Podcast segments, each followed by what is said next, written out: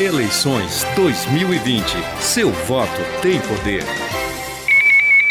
Balanço geral neste segundo turno pelo Brasil, o maior colégio eleitoral São Paulo, Bruno Covas, atual prefeito, lidera a disputa com 60,08% dos votos. Em Aracaju, Sergipe, Edivaldo foi eleito com 57,86% dos votos. Em Blumenau, Santa Catarina, com 100% das sessões totalizadas, Mário Hildebrand está eleito com 72,10% dos votos.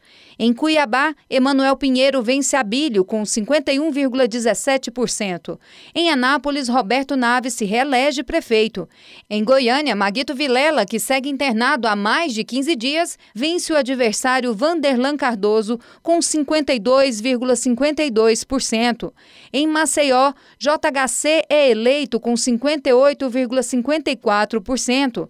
Em Manaus, Davi Almeida foi eleito também com 51 0,27% dos votos. Do TSE, Mônica Vieira.